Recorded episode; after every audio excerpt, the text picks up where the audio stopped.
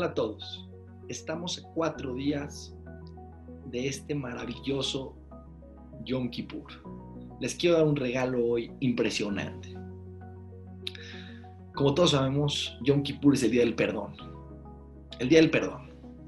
Y como todos sabemos, en nuestra vida en general, todos buscamos tener felicidad.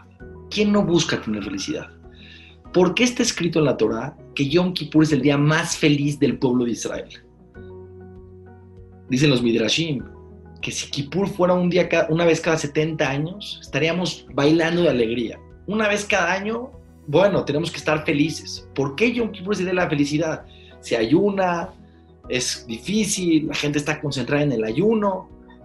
A ver, les voy a explicar por qué Yom Kippur es el día, puede ser el día más feliz de nuestras vidas.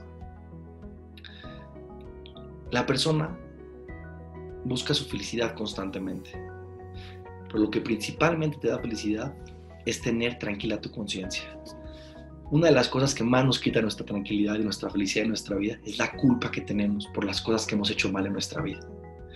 Porque esa culpa te persigue, te tormenta, te tortura, te hace sentir mal, te desvalora. La persona no puede comportarse mal y sentirse bien. Como dice una frase muy sabia, no hay mejor almohada que una conciencia tranquila.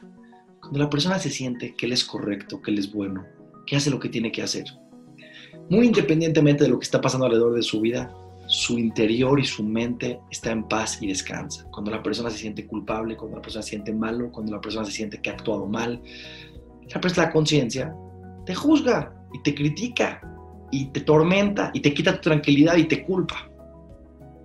Dice la Torah algo impresionante. Le preguntaron a los profetas metafóricamente. ¿Cuál es la consecuencia de una persona que pecó, que se equivocó en la vida? Tanto que hizo algo que no tenía que, hacer o que omitió hacer algo que debía de haber hecho. Los profetas dicen, una persona que se equivoca merece morir. Ahorita van a ver a qué se refiere.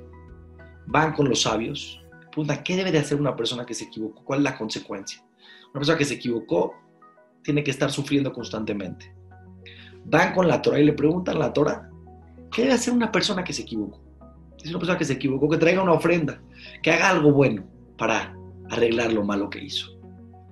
Increíble, le preguntan a Dios, Dios, ¿qué debe hacer una, pregunta, una persona que se equivocó en la vida?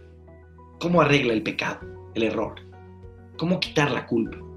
Dice Dios, que se arrepienta y lo perdona. Pero como la muerte y los sufrimientos y... No, no, que se arrepienta y lo perdona. ¿Qué es arrepentirte?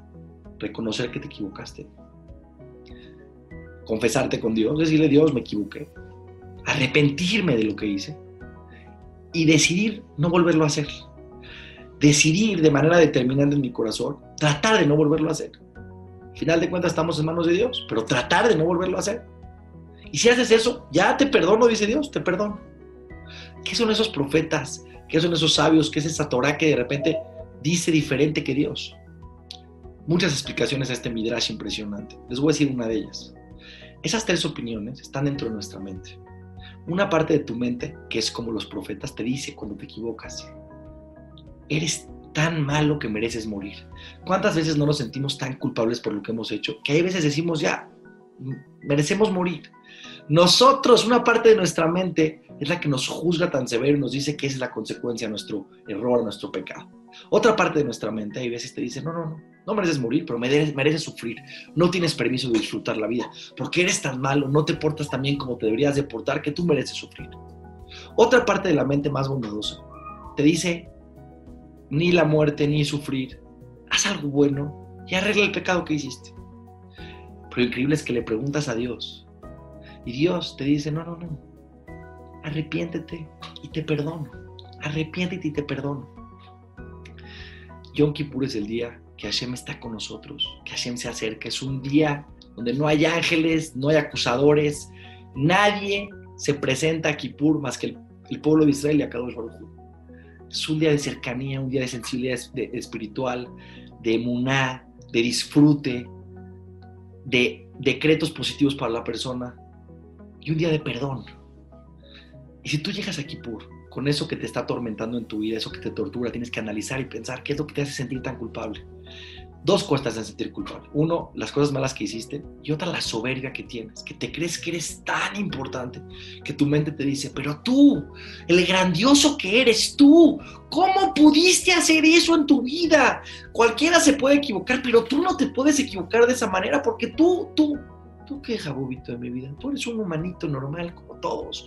Y los humanos, dice el Hazonish, estamos más cerca del error que del acierto. No te estoy justificando, te equivocaste pero no llegues aquí, Dios, soy lo peor que hay en el mundo. Eso es mucha soberbia. Soy humano y me equivoco. Y maduramente acepto mi error, Dios. Y me arrepiento. Y decido que voy a tratar de no volverlo a hacer. Y dice Dios, no nada más te perdono, te quiero más que antes. La gran pregunta no es si Dios nos va a perdonar en Kippur. La gran pregunta es si tú te vas a perdonar en Kippur. Porque si Dios te perdona, Dios, el creador del universo, te perdona, ¿cómo tú no te perdonas? Y si no te perdonas, no vas a poder ser feliz, porque la culpa te va a seguir persiguiendo toda la vida. Dios le dijo a Caín cuando se equivocó y trajo la ofrenda mal, no te tortures tanto, arrepiéntete, trata de corregir y sigue la vida adelante. No queramos ser más críticos, más duros que Dios con nosotros mismos. Si en Kippur Dios te perdona, después de que te arrepientes y decides no volverlo a hacer, te lo pido por favor, disfruta este Kippur, aprovecha este Kippur y perdona tú también y vive con más tranquilidad y con más felicidad, porque si no te perdonas, no vas a poder vivir con tranquilidad y con felicidad. Disfrutemos este día maravilloso y hermoso que nos regresa nuestra paz interior, que nos regresa nuestra tranquilidad, Dejemos de ser soberbios, dejemos de ser tan críticos y tan duros con nosotros mismos. Hagamos una teshuva profunda y verdadera y aceptemos el perdón de Hashem y nuestro perdón en nuestra propia mente. Todas las verajot, Hatimá, Tobá, que sea un año de puras bendiciones para todos.